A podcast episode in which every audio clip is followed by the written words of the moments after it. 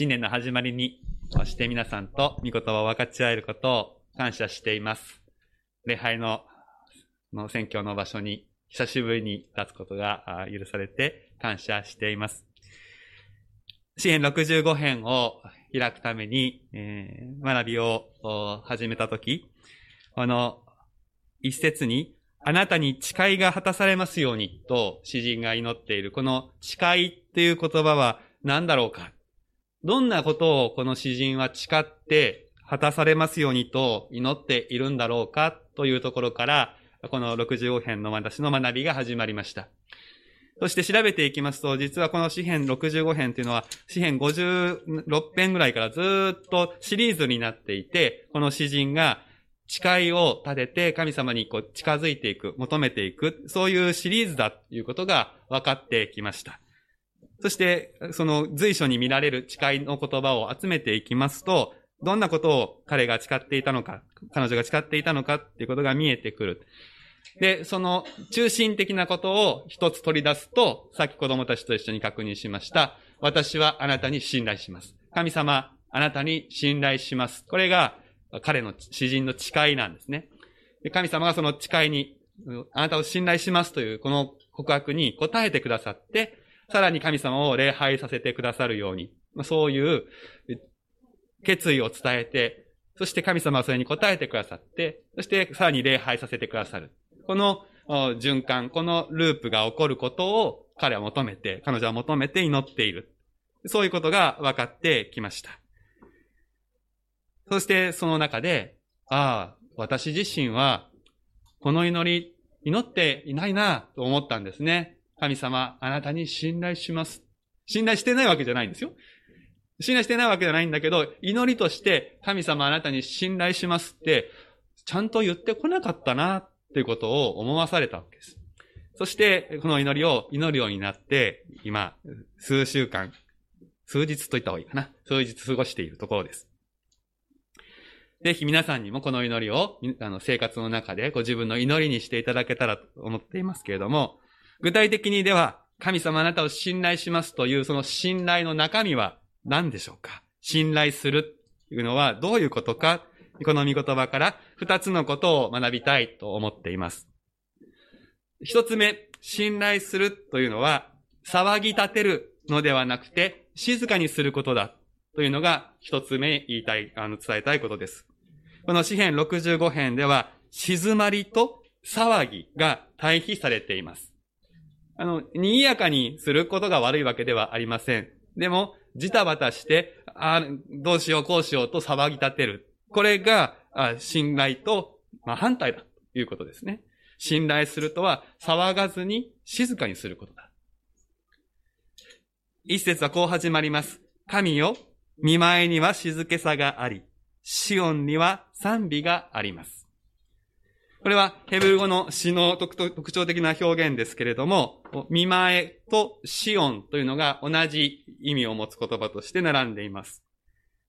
で、その次に静けさと賛美が並んでいますね。これとても不思議なことですが、静けさと賛美がこう平行に並んでいるということは、言い換えると、神様の前では静かにすることがふさわしいことで、それは賛美することと同じです。そういう意味になります。賛美というと、こう、歌うことばっかりですね、思いが向くかもしれませんけれども、主の前に静まることも、神様の前には賛美である。これが一つ目に気づかされることです。で音楽的に言いますと、音を出すところも大事ですが、給付音を出さずに休む部分が音楽の大事な部分だということと似ているわけですね。今、新春ニューイヤーコンサートとか、年末は大工だとか、いろいろこの年末年始ってクラシックのイベントが多くありますけれども、そこでオーケストラが音を奏でますが、でもやっぱり奏でる直前の静寂って大事ですよね。あの静寂がなくて音楽だけが始まるのでは全然違うわけです。そして、オーケストラが演奏している中でも、こう、急風にふっとこう、静まりがある。もしあそこにガヤが入ったらですね、もう音楽台無しではありますよね。このように考えてくると、静まりっていうのが賛美の大事な、大事な一部なのだということが分かってきます。私たちの心を騒ぎ立てるものはたくさんあるのです。この世は騒音でいっぱいです。私たちの外からいろんな声が入ってきます。心配や恐怖を煽るような声もありますし、私たち自身を攻撃する声というのもあるわけですね。なんとかがないと、ほにゃららがないと人生はうまくいきませんとか、ほにゃららがないとあなたは幸せになれません。メディアに流れる広告というのは、そのように煽ってくる場合がある。これがあればあなたは幸せになれると歌う、その時には、これがないからあなたは今、そんなに苦しいんだとか、惨めなんだとか、そんなメッセージが後ろに隠れていることがあります。こうだからあなたはダメなんだ。そうやって私たちの欠点に目を止めさせる、注目させるような声も内外からかかってきますね。私たちの内側から、これがあなたの罪だとか、これがあなたの不信仰だとか、これがあなたの弱さだと、こう責め立ててくる声もあると思います。精霊が教えてくださる声は、私たちを悔い改めに導きますけれど、精霊ではない声も私たちを似たような声で煽るわけですね。罪悪感に苛まれるということになると、それは精霊によるのではないでしょう。詩人は3節で、数々のトガが私を圧倒していますというふうに言っておりますね。このトガという言葉、これは罪とがというふうな言葉でまとめられるので、罪と同義語、同義語として使われることが多いですけれども、この言葉を調べてみますと、単純に自分のとがということだけではなくて、外から来る攻撃の言葉も含まれています。トガが私を圧倒している。外から来る攻撃もまた内側から出てくるいろいろな、責め立てる声もが、私たちの生活の中に溢れていて、もうそれに押しつぶされそうな、それに沈められそうな、まあ、そういうような状況であるということを、詩人は言っているわけですよね。そしてこれが、古今東西を問わず、今の私たちにもある現実だと思うんです。本当にたくさんの声が私たちをダメにしようと飛んでくる。これが私たちの生きる世界であり、困難な現実です。けれども、神様が自分の味方である。神様が自分の味方であるということを信じる人は、この困難な現実の中でも、じたばたせずに静まることができます。黙ることができます。たとえ責め立てる言葉が、たとえ全部真実だったとしても、私たちはその声に対して、アーメン。それは私の罪で、それは私の弱さで、それは私の足りなさだけれども、けれども主はすべてのその気を許してくださった。だから私と私の主との間を隔てるものは何もないんだ。と胸を張って言うことができる。罪悪感に苛まれそうになるときも、私はあなたに信頼しますと祈るんですよ。ここでこの祈りが活躍するんです。心がざわざわざわつくとき、私はあなたに信頼します。神様、あなたに信頼します。そこで祈る。主イエス様の十字架の血潮はすべての罪とがを清めてくださった。だから、神様が私の味方でなくなることは決してない。これってすごいことですよね。イエス様の十字架、毎週毎週聞いてるので、慣れっこになってしまうけど、慣れっこになっちゃダメですね。新しい年もう一度、イエス様の十字架の血潮がどれだけ素晴らしいものかを味わいたい。私たちがどんなに弱くても、どんなに不信仰でも、どんなに同じ間違いを繰り返してしまうものであっても、その罪とかを清めて、私があなたの味方でなくなることは決してないんだ。そう言ってくださる神様の愛の言葉ですね。天地万物を作りになった、この世界をすべて治めておられる神様が、もう私たちの想像をはるかに超えて偉大な方が、皆さん一人一人の味方だ。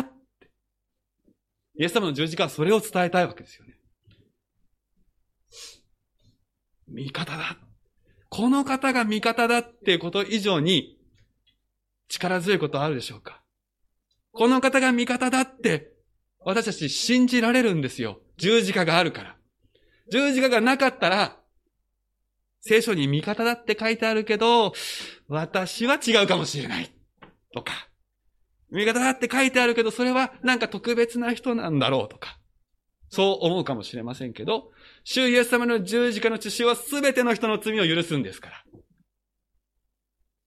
私も神様が味方になってくれる。自信持って信じていいんです。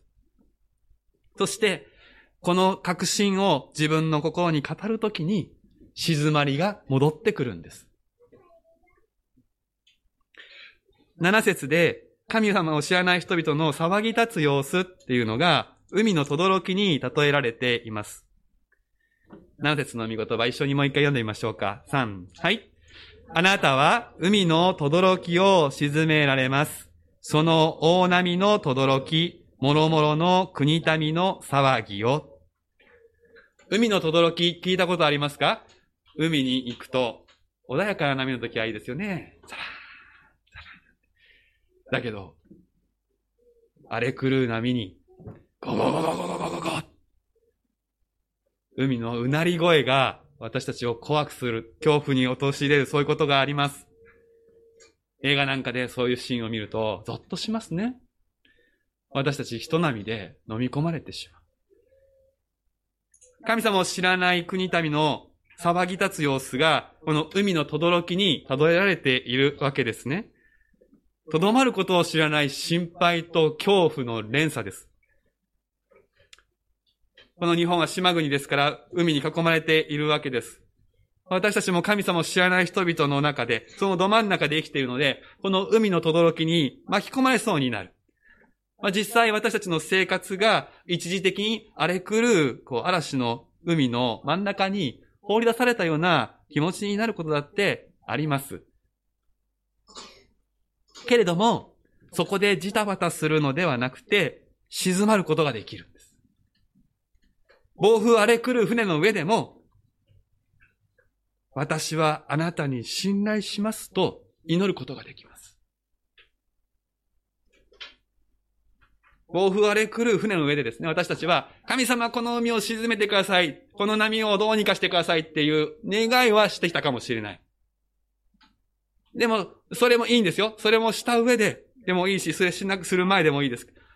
私はこの状況の中でもあなたに信頼しますと決意の祈りを伝えたことがあったでしょうか？なかったならば、今日から、今年から、こうして始めていきたいんです。信頼するというのは、もう私たちにはアウトオブコントロール、混乱で混沌のような、そういう状況の中でも、そこでも神様のご試験がある。神様のコントロールは続けてあるということを信じて静まることです。どうして静まりが賛美なのかわかると思います。この状況で静まれるということは、神様を覚えてるからです。神様を称えてるんです、それは。歌ってなくたって。静まりは賛美だ。そういうことですよね。聖書は私たちのために、船の上で嵐に悩まされる、そういう話をたくさん残してくれています。それは私たちが生活の中で嵐にもみくちゃになるような、そういうことを経験する神様ご存知だからです。今年、いろんな新しいことに挑戦する人たちがいます。自分の人生決めていく。そういう進路を決める。そういうところに、こう、まるで船を漕ぎ出すようにして進む人もいます。いい風が吹いてきて、順調にスーッと進めば、それは感謝ですけれども、そうじゃないかもしれません。波が来るかもしれない。向かい風が来るかもしれない。嵐で船が沈みそうになって先が見えなくなるかもしれない。でもそういう時、ああ、イエス様が乗ってた船もそうだったなと思い出す。もう弟子たちはパニックになって。でも、イエス様が黙れ静まれと言えばそこで船は静まる。パウロの乗った船の話も聖書は有名ですよね。ローマを目指すパウロの船の旅。あの時は突然の風じゃないです。パウロは予想してました。この船はダメだろうな。予想していて、予想通りダメになった。私たちの人生そういうことあるんですよね。これはダメだろうなと思うけど、でもそこに乗っていかなきゃいけないことって。一生懸命止めるんだけど、でも進んじゃうことってあるんですよ。そして、ああ、やっぱり来たっていう嵐に遭う。でも神様は、そういう中でもちゃんと働くんですよ。パウロはそこでやっぱり、神様あなたに信頼します祈ったと思いますし、神様はそこにパウロを励ましてくださった。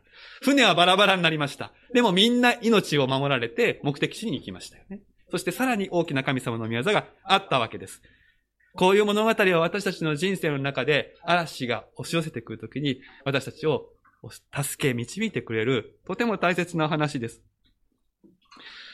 この新しい年、荒海の中を進む場合でも私たちは静まりを選べます。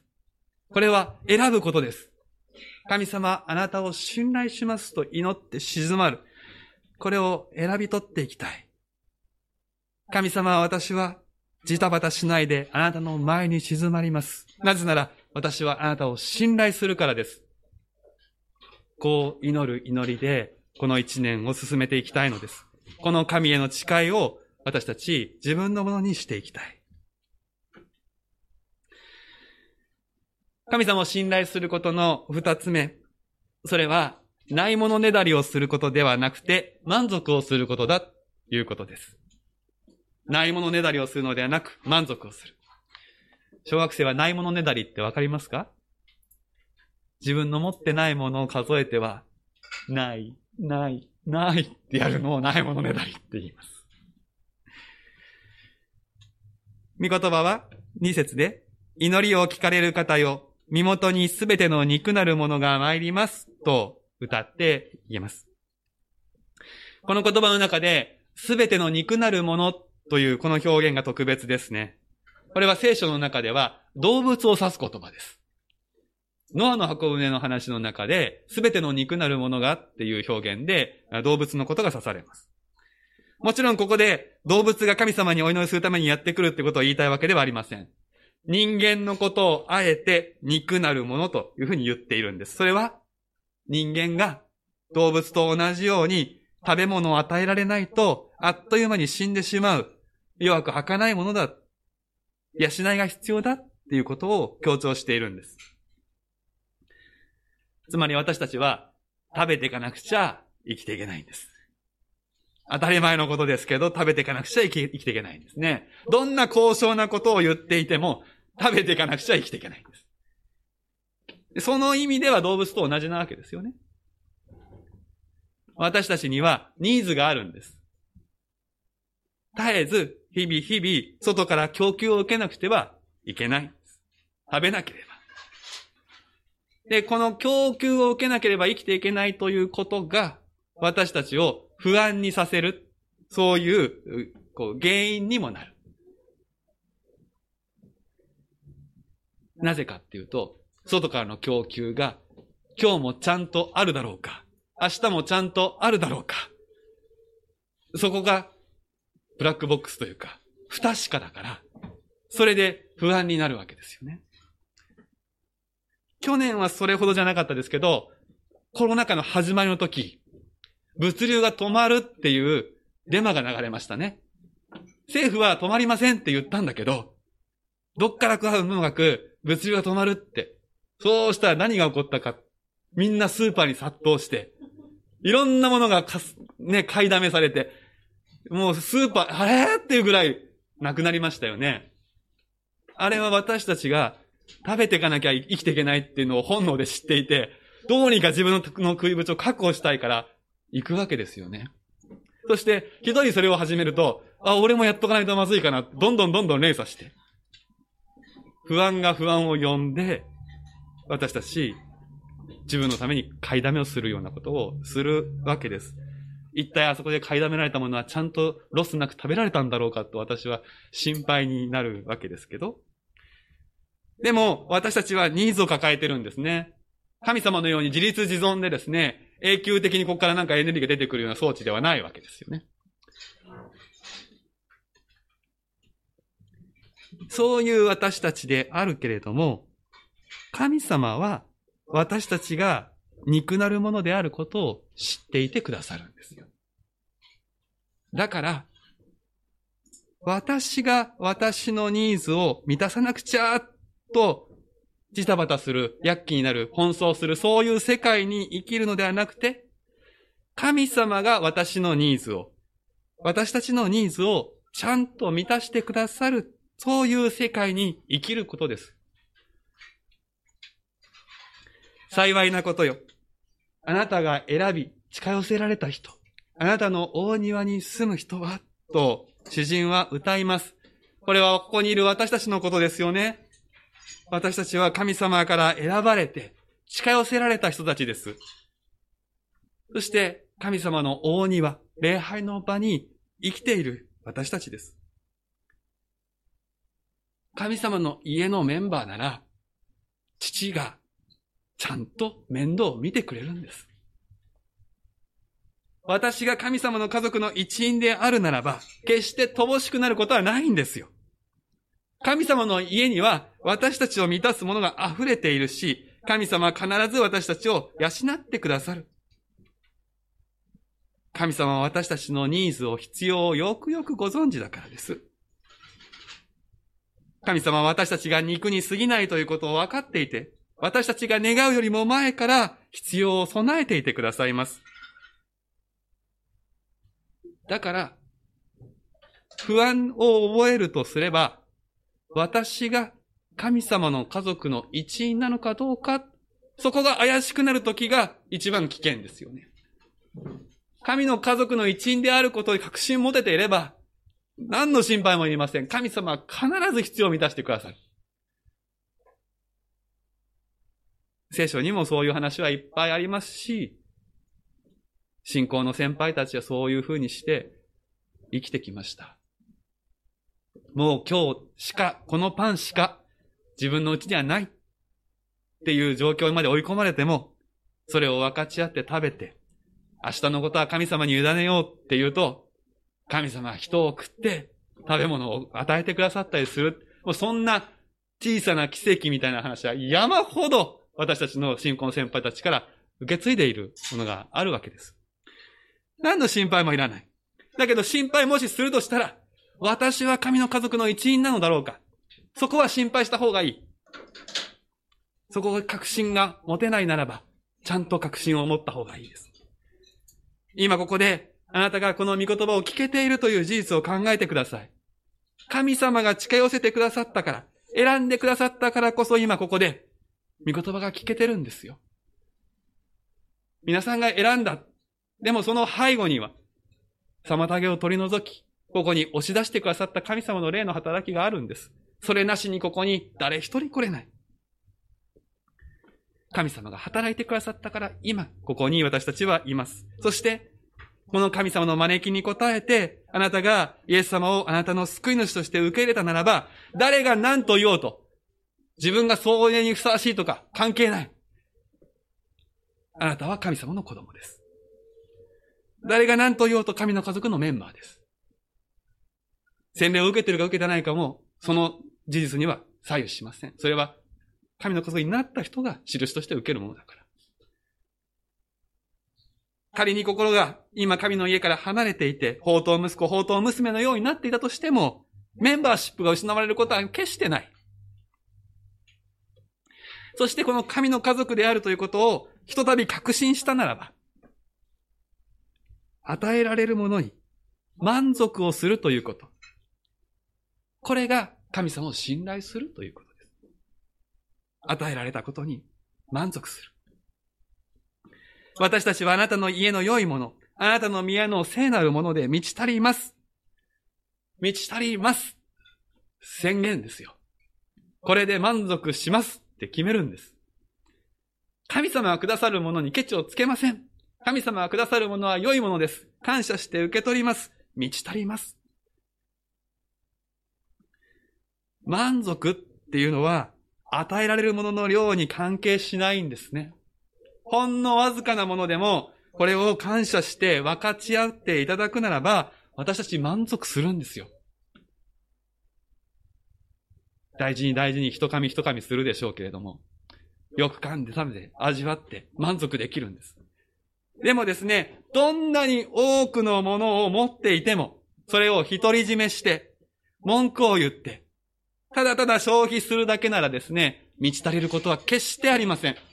満足することはないんです。神様、あなたを信頼します。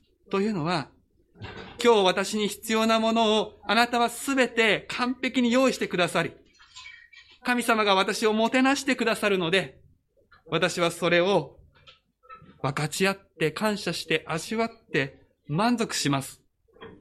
そう決意することです。これはやっぱり選び取ることなんです。静まることと同じように。これが今日神様が私にくださるおもてなしならば、これで私は満足します。あなたが必要と思って私に与えてくださったもので満足しますと決めるのが、私はあなたを信頼しますという祈りの具体的な中身です。二つのことをお話ししました。神様を信頼するというのは、騒ぎ立てるのではなく、静まること。ないものねだりをするのではなくて、満足を選ぶこと。この二つのことを私たち心に留めてくら、留めていきたいんです。そして、この詩篇の後半で、神様が私たちに対して真実に働いてくださる、そのお約束が宣言されていきます。八節。あなたは朝と夕の始まるところが高らかに歌うようにされます。ありますね。朝の始まるところ、それは東の果てです。夕の始まるところ、それは日の沈む西の果てです。つまりこれは東から西まで、全部ってことが言いたい。時間的にも朝から夜まで全部っていうことです。すべての場所がすべての時間が賛美で満ちるようになる。これ神様の約束です。そして神様はそこに向かって一日一日見業をしていてくださるということです。この神様の向かうビジョン、ゴールを私たちしっかりと掴んでいたい。今困難な現実の中で、それがまだ果たされていないように見えても、神様はそこに向かって、一日中賛美、どこにいても賛美が起こるような世界に向かって働いてくださっている。九節以降は、乾いた土地に雨が降り、地が柔らかくなり、そこに若草が燃え出して、荒野が牧草地に変わる。そういう様子を歌っていきます。神様が最初に雨を降らせるので、ことが始まっていくわけです。若草が燃えたところに、牧草地に変わったところに羊の群れが行こうならば、土地はさらに豊かになって、油が滴る。つまり油の乗ったお肉を蓄えた羊たちでいっぱいになるということですね。神様はこのようにして働いていくんです。荒野に雨を降らせてから、血を柔らかくして、そしてそこに命を燃え出させてくださっていきます。でも、よく考えてみると、この神様の働きに私たち人間も共に参加するんだってことが分かってきますね。雨を降らせるのは神様ですけど、そこに種をまくのは人間です。草を生やすのは神様ですが、そこに羊を連れてくるのは私たち人間です。神様と人間の共同作業によって、朝というの始まるところが高らかに歌うようになる世界がやってくるわけです。このプロセスの途中途中では、危機を感じるような、神様の約束を疑いたくなるような事態が起こることがある。例えば、雨が遅いと思うような時がある。あるいは、草が出てこないと感じることがある。そういう困難を通るとき、いや、そういうことがあるからこそ、私たちは日ごとに、神様、あなたに信頼します。こう祈ることが大切なのです。目の前の現実だけを見ていては、信頼しますとは言えない。そういうことだってあります。でも、そういう現実のただ中でこそ、私はあなたに信頼しますと祈る。それは、なぜそう祈れるか。御言葉に約束された主の真実があるからです。神様、あなたに信頼しますというこの祈りは、御言葉の真実に、主の真実にかけて祈る祈りです。私たちは自分の存在を神様の真実にかけるんです。私はあなたに信頼しますとは、そういう祈りです。この祈りが私の中に欠けてたなっていうのを、この御言葉を準備しながら、改めて思わされました。皆さんの生活人生にはどうだったでしょうか？新しい年に、神様あなたを信頼しますと、日々日々祈り、この毎日の積み重ねによって、2022年を良い年として神様の前に共に作り上げていきたい。いうふうに思います。この年に主が与えてくださる見恵みの冠を受け取っていく道はそこにあります。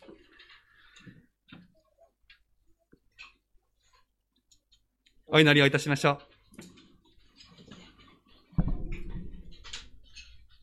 祈りを聞かれる方よ。身元にすべての肉なるものが参ります。神様。私たちは肉なるものです。様々な心配事で、心騒ぎ立つことがあります。けれども、私たちはあなたに選び、近寄せられた者たちであり、あなたの見えの良いもので満ち足らせていただけるものです。神様からもてなされることを喜び、もてなされるものを感謝し、満足を選び、ジタバタせずにあなたの前に静まり、神様あなたを信頼しますと、日々日々祈って歩むものとさせてください。イエス・キリストの皆で祈ります。アーメン。